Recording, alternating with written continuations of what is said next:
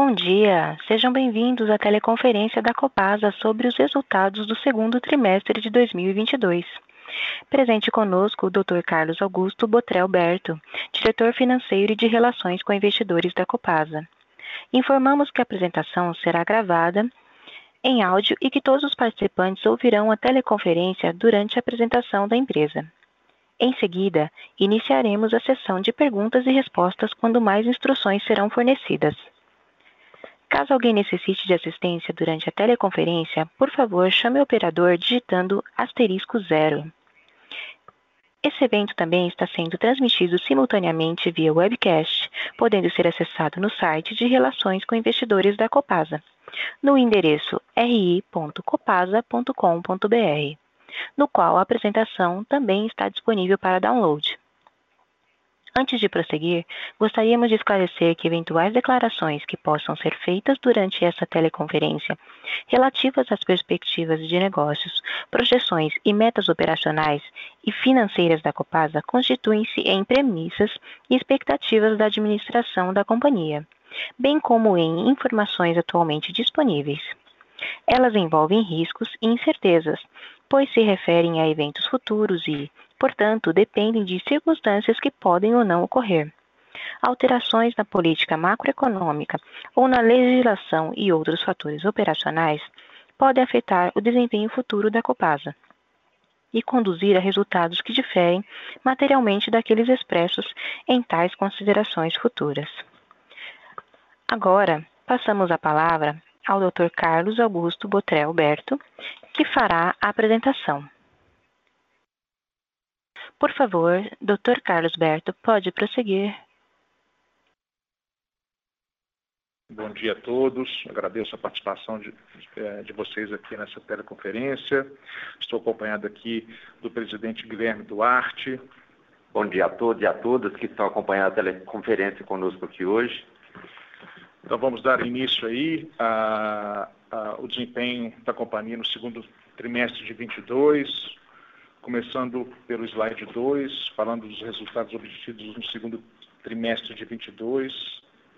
É, abordaremos nos próximos slides de forma mais detalhada as explicações para o comportamento das principais linhas da DRE. Apresentamos os destaques financeiros do segundo T de 22. A receita líquida montou em 1,34 bilhão de reais, representando um crescimento de 2,6% em relação ao mesmo período de 21 custos de despesas eh, foi de 1 bilhão de reais, um incremento de 4,8% em relação aos 957 milhões do segundo T de 21. Em relação a outras receitas e despesas operacionais líquidas, o valor foi negativo em 15 milhões e no segundo trimestre de 21 tivemos um resultado negativo de 22 milhões de reais.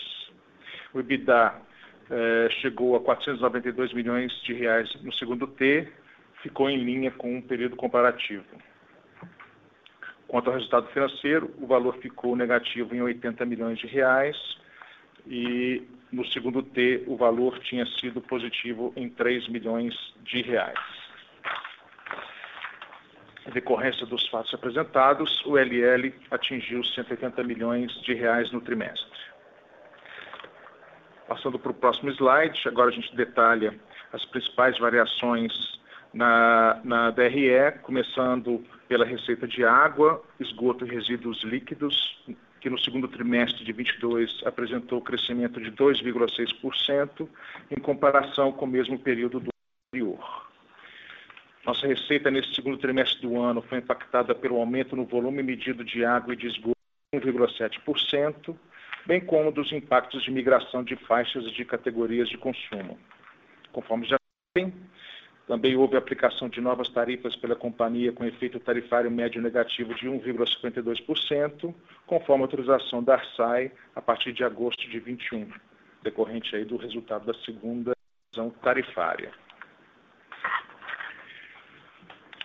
No slide 4, temos a, a, evolução dos custos administráveis, atingiram 667 milhões de reais no segundo T de 22, e o valor registrado foi de 645 milhões de reais, segundo o T de 21. Detalhando um pouco as variações registradas, as, os principais itens que compõem esses custos, começando aí pela linha de pessoal, apresentou uma queda aí de 3,6%, é, é, atingindo 369 milhões de reais, em função principalmente dos ganhos advindos do PD implementado em 21, sendo que quase a totalidade dos empregados que aderiram ao programa estão desligados. Os serviços de terceiros cresceram 30,5% no segundo T de 22, crescimento esse explicado principalmente pelo aumento de 20 milhões de reais nos gastos com serviços de manutenção, bens e sistemas, aumento de 6,4 milhões de reais nos gastos com contratação de consultorias. Uh, a PPV do Rio Manso cresceu 24% em função da aplicação do índice de reajuste contratual e de incremento de energia elétrica.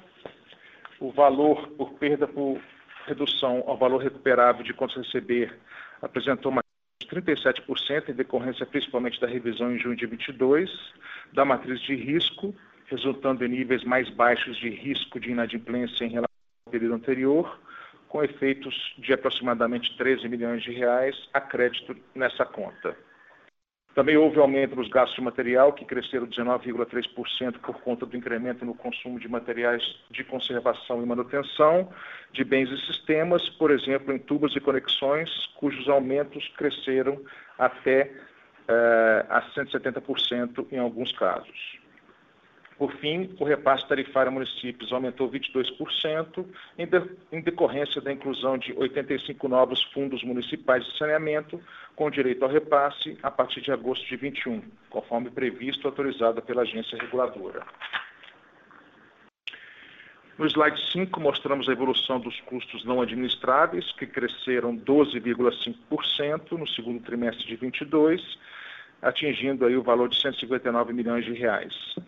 Detalhando um pouco mais sobre essas contas, energia elétrica aumentou 7,9%, principalmente eh, em função do incremento nos gastos com bandeiras tarifárias. O material de tratamento cresceu 24%, ocasionado aí pelo incremento nos preços dos produtos químicos utilizados no processo de tratamento de água. Combustíveis e lubrificantes apresentaram uma elevação de 45%, em função aí do, do aumento dos, dos preços nos combustíveis. E custos de despesas totais. Com isso, né, os custos e despesas totais da Copasa, no período analisado, atingiram 1 bilhão de reais, um incremento aí de 4,8%. No slide 6, a gente apresenta as outras receitas, outras despesas, equivalência patrimonial resultado financeiro. Em relação às outras receitas operacionais, houve um acréscimo de 22%, enquanto as outras despesas apresentou uma queda de 2,2%. O resultado financeiro apresentou déficit chegando ao patamar negativo de 80 milhões de reais. Esse resultado ocorreu devido à desvalorização do real frente ao euro, aumento da, das taxas de juros de nossas dívidas e o aumento aí dos indexadores dessas dívidas. No slide 7, é, apresentamos o IBDA, é, margem e lucro. O IBDA manteve-se em linha com o período comparativo, correspondendo a cerca de 500 milhões, com uma margem de 35,6%, foi 36,7% no 2T de 21, e o LL, no segundo T de 22, finalizou em 180 milhões de reais. Apresentando os dados do, do PI da companhia, nos primeiro trimestre de 22, a Copasa, primeiro semestre de 22, a Copasa investiu 474 milhões de reais, sendo 278 milhões de reais na, em água e 176 milhões em esgoto. Em termos de Copanor, investimos 7,3 milhões de reais. Conforme aprovado pelo Conselho de Administração, em dezembro de 21, para os próximos quatro anos, o programa prevê investimentos anuais de 1,4 bilhão de reais entre 23 e 26 e de 1,6 bilhão entre 24 e 25.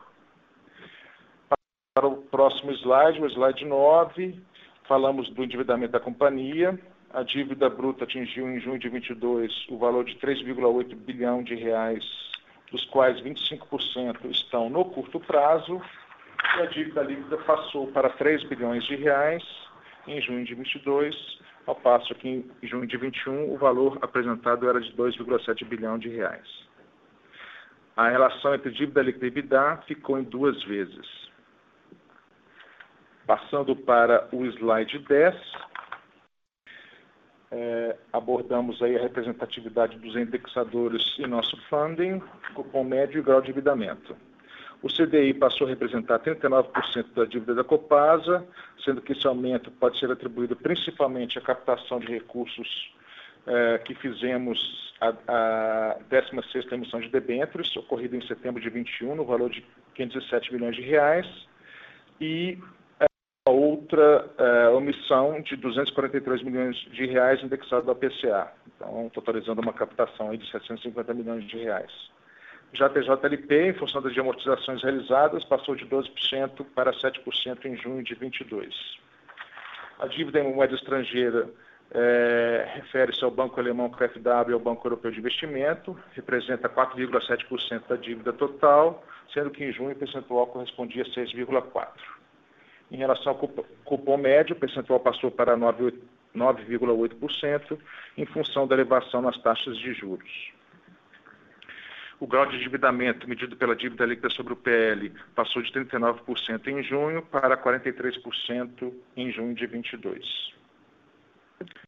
Falando da remuneração ah, aos acionistas, o Conselho de Administração aprovou reunião de 16 de fevereiro de 22 que o payout de 22 será de 25% do LL ajustado. Em 22 de janeiro a junho, a Copasa já, de, já declarou 87 milhões de reais como remuneração aos acionistas, sendo que 34 milhões já foram pagos em maio e 53 milhões serão pagos no dia 12 desse mês de agosto. Finalizamos agora a apresentação dos dados financeiros. Vamos falar sobre a, a, os nossos contratos de concessão. Copasa e Copanor possuem em conjunto 640 concessões de água, das quais 632 se encontram em operação. Quanto ao esgoto, são 310 concessões, sendo 268 operadas, e aí a companhia atende 11,8 milhões de habitantes na água e 8,5 milhões no esgoto. No quadro direita, eh, mostramos aí as 10 principais concessões da Copasa, que correspondem conjuntamente cerca de 50% do faturamento total. Em, 20, em, junho de 22, a companhia possuía 17 concessões vencidas e duas concessões cujos contratos são considerados judicialmente nulos. Todas essas concessões em conjunto representam 3,7% da receita. Em relação a, ao slide 13, ao nosso último slide, mostramos a situação hídrica da região metropolitana de Belo Horizonte, os níveis dos reservatórios que compõem o sistema Paropeba, ou seja, o Rio Manso, Vargem das Flores e Serra Azul, que são responsáveis pelo abastecimento de 49% da região metropolitana de Belo Horizonte, encontram-se em uma situação muito confortável, com cerca de 94% do volume. Já no sistema Rio das Velhas, responsável por 42% do abastecimento da região, é, onde mostramos aí do lado direito, a vazão média dos últimos 15 dias anteriores a 24 de junho de 22 foi de 12 metros cúbicos por segundo, e a vazão média de captação desse sistema durante 21 foi de 7 metros cúbicos por segundo. Com isso, a gente encerra a apresentação dos resultados operacionais e financeiros do segundo trimestre de 22 e passo a palavra aí para o operador. Obrigado, Sheila.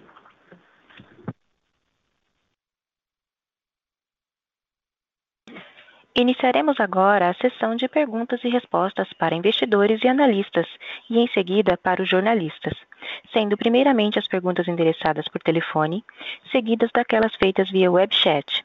Para fazer uma pergunta ao telefone, favor digitar asterisco 1.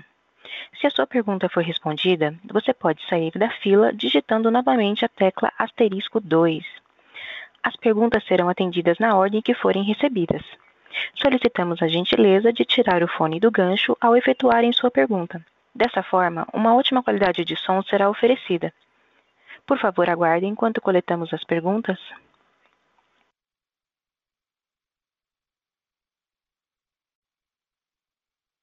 A nossa primeira pergunta vem da senhora Júlia Zaniolo, do Santander.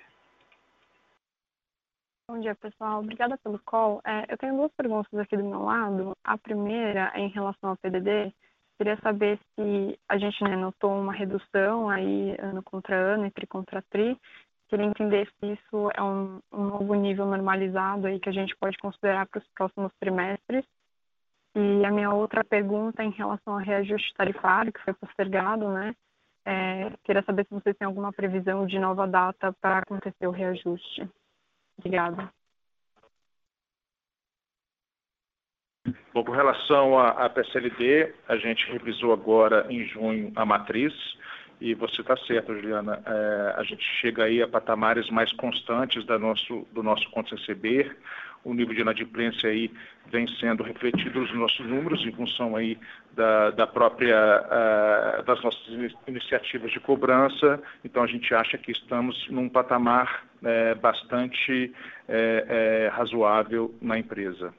Com relação ao reajuste tarifário, eu passo a palavra para o presidente Guilherme Duarte.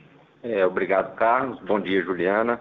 Em relação ao reajuste, é, assim que chegamos à companhia, o nosso movimento foi de reforçar com a agência reguladora a necessidade de atenção à atualização inflacionários, principalmente no tocante a produtos químicos e energia elétrica, que são relevantes no nosso custeio.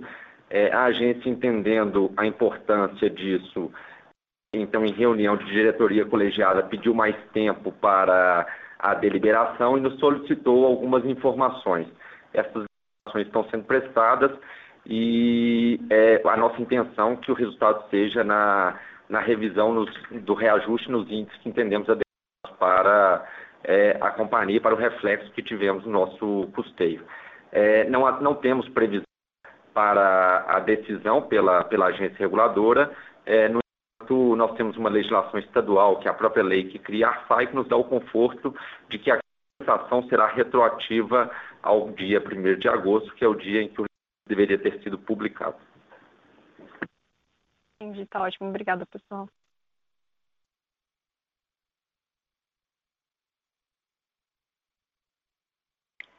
A nossa próxima pergunta vem do senhor Rafael Nagano, da Credit Suisse. Bom dia, pessoal, tudo bem? É, a minha pergunta seria em relação aos, a Divinópolis e Patos de Minas, são, enfim, os dois municípios ali que estão com esse problema é, do contrato, né, por serem considerados nulos, eu queria entender se tem alguma atualização é, nesse sentido do lado de vocês ou da própria é, da SAI ou dos, da conversa com os municípios, né, se vocês consideram que realmente esses, esses contratos serão considerados nulos e vai ter o encerramento deles, é, se puderem passar também qual é a representatividade deles na porcentagem da receita, por favor. Obrigado.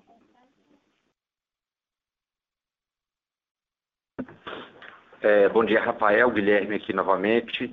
É, em relação a Divinópolis e Patos de Minas, nós continuamos é, faturando e atendendo esses municípios de modo normal. Não há nenhuma sinalização do ponto de vista regulatório ou judicial ou legal pela nulidade dos contratos. Os municípios não apresentaram nenhuma iniciativa formal de distrato e a companhia permanece atendendo-os normalmente. Já estive com é, a administração pública de Patos de Minas, reforçamos o interesse da companhia em melhorar a relação com o município, dada a sua importância é, dentro da, da concessão da Copasa, e estarei em breve com a administração de Divinópolis para o mesmo movimento. É, o nosso relacionamento se mantém o mesmo do ponto de vista de concessão, tratamos como concessões válidas e vigentes. Em relação à informação da representatividade da Receita, já estamos levantando aqui para te enviar, Rafael. Muito obrigado. Tá ótimo, obrigado.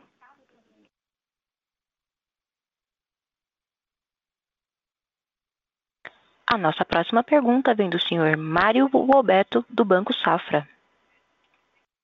Oi, pessoal, bom dia. É, primeiro, obrigado pela oportunidade. Eu tenho uma pergunta aqui do meu lado. Só queria entender melhor a questão da queda aí na receita de esgoto, com, mesmo com volumes maiores aí no ano contra ano, a gente percebeu uma queda. Se vocês puderem é, passar aí o que, que motivou essa queda para a gente, por gentileza. Obrigado.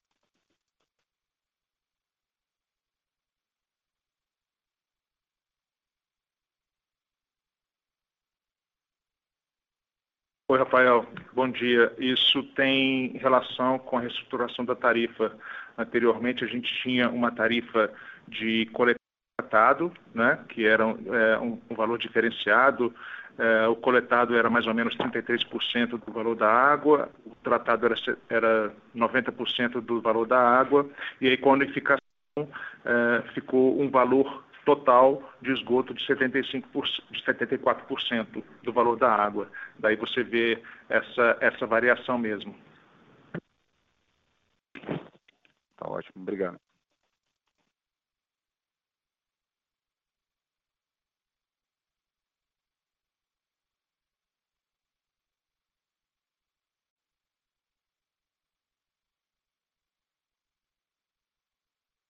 Senhores, para fazer uma pergunta, favor digitar asterisco um. Favor aguardar novamente enquanto recolhemos as perguntas.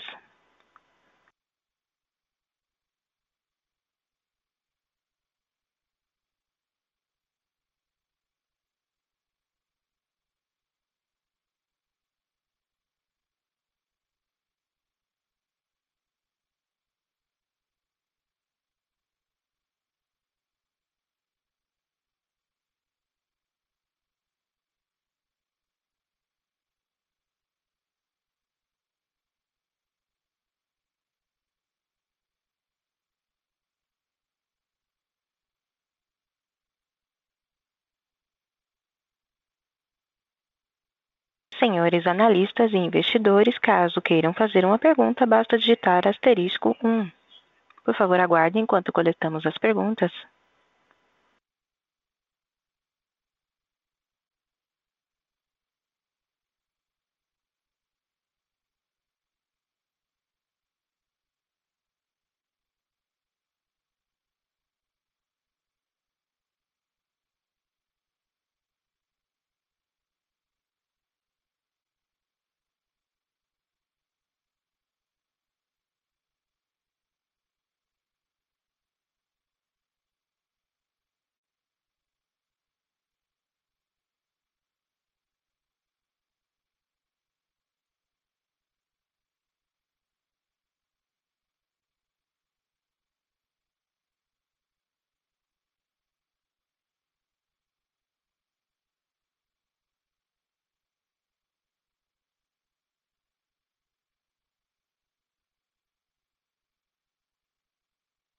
Por favor, aguardem enquanto coletamos novas perguntas.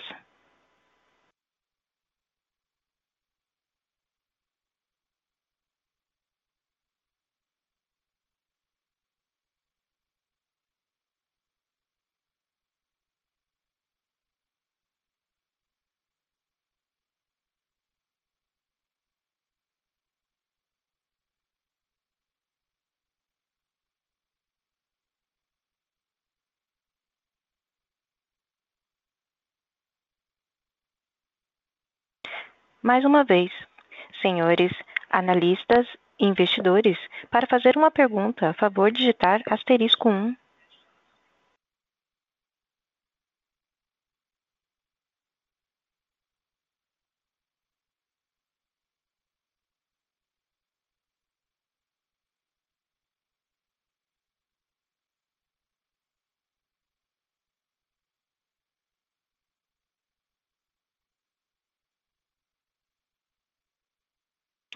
Iniciaremos agora a sessão de perguntas e respostas de jornalistas por telefone.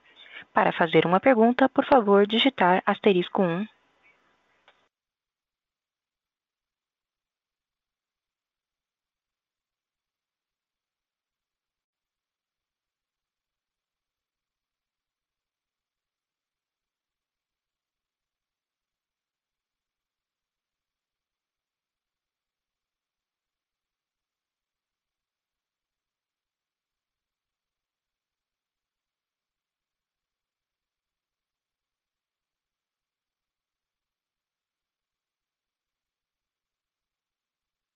Por favor, aguardem enquanto coletamos as perguntas.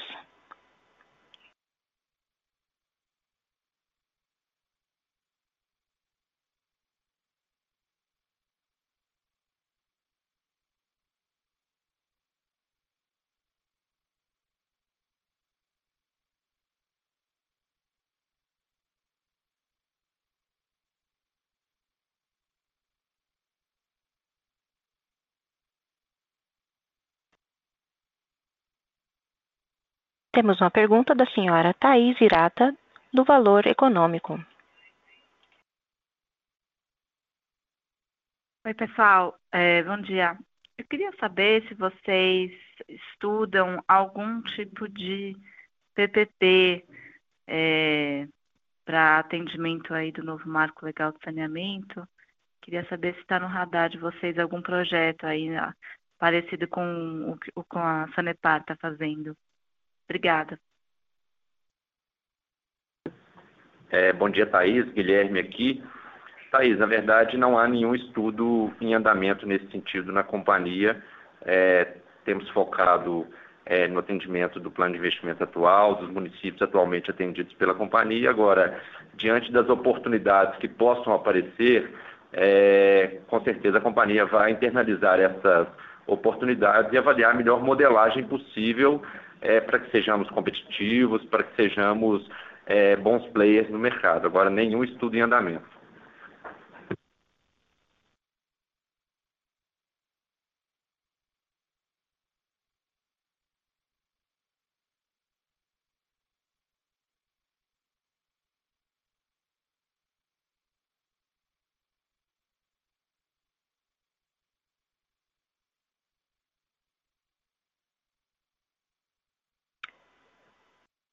Mais uma vez, senhores jornalistas, para fazer uma pergunta, a favor digitar asterisco 1.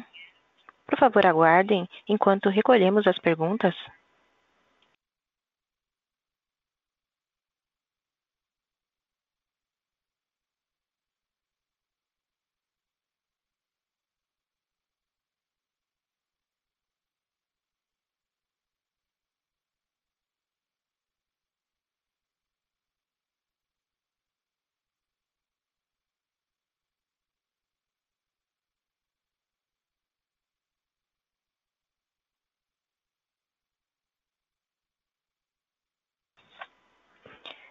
Agora, seguiremos com as perguntas recebidas através do webchat e passo a palavra para o diretor, Dr. Carlos Berto, que vai ler as perguntas. Por favor, Dr. Carlos Berto, pode prosseguir.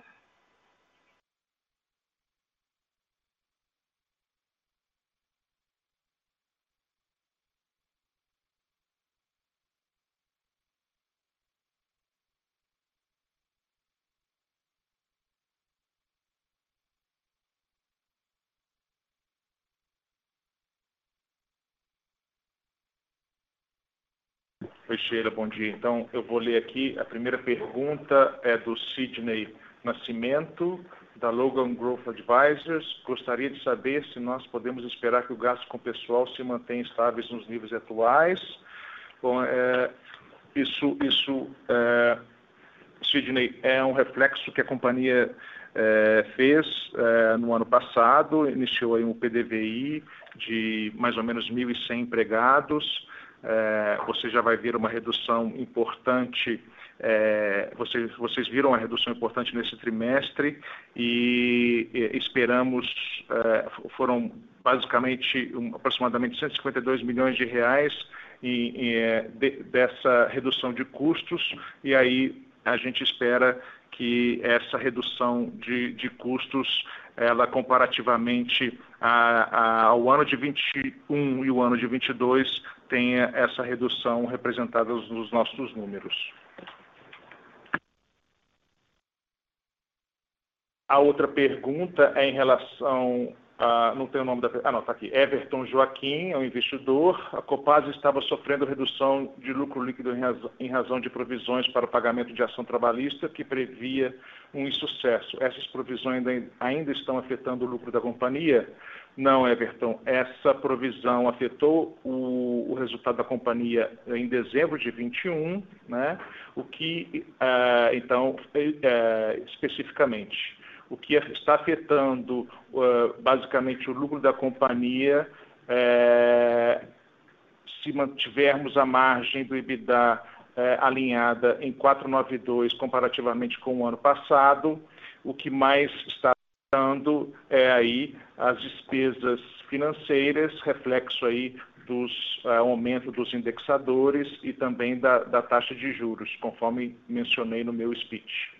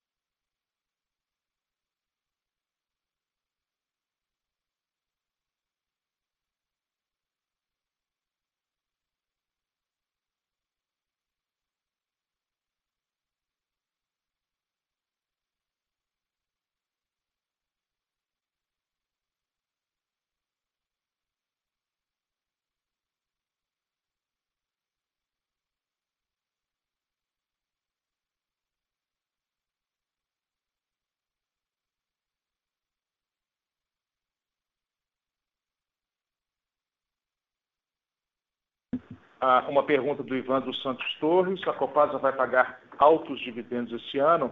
Bom, Ivan, conforme você já sabe, eh, nós temos uma política, e essa política usa como métrica a, a alavancagem da empresa, dívida, dívida líquida sobre EBITDA. Estamos no patamar de 2, então estamos aí conforme a, a política. Caso eh, essa alavancagem caia bastante, aí sim eh, é necessário um, uma revisão eh, dos, um cálculo de novos dividendos, sem colocar a, a empresa em situação financeira complicada. e estamos discutindo com o Conselho de Administração também uma revisão dessa política em função, inclusive, do próprio marco do saneamento e revisões tarifárias.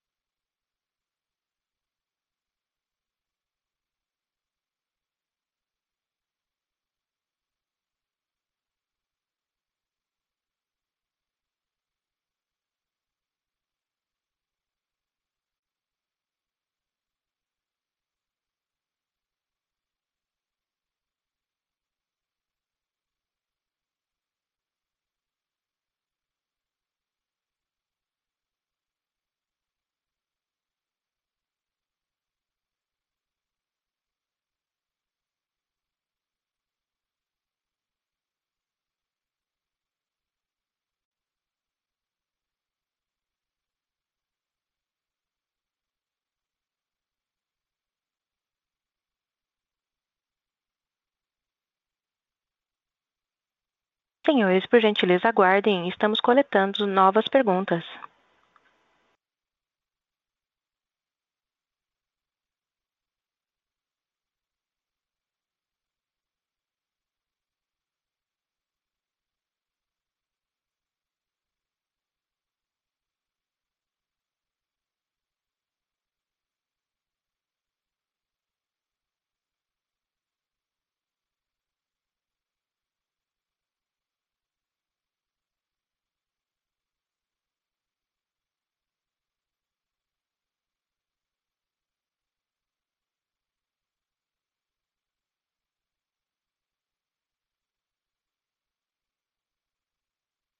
Senhores, por gentileza, continuem aguardando. Estamos coletando novas perguntas.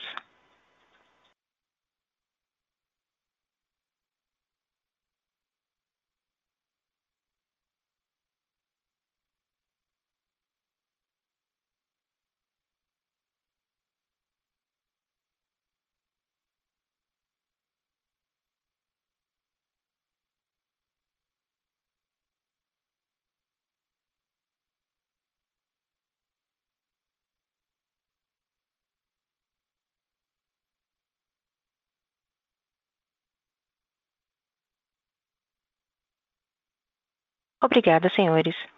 A sessão de perguntas e respostas está encerrada. Passamos agora a palavra ao diretor financeiro de RI, Dr. Carlos Augusto Botrel Berto, para suas considerações finais. Obrigado, Sheila. Agradeço aí a todos pela teleconferência e ficamos uh, à disposição aí através da nossa plataforma uh, de RI. Um, um abraço a todos. Obrigado a todos. Bom dia.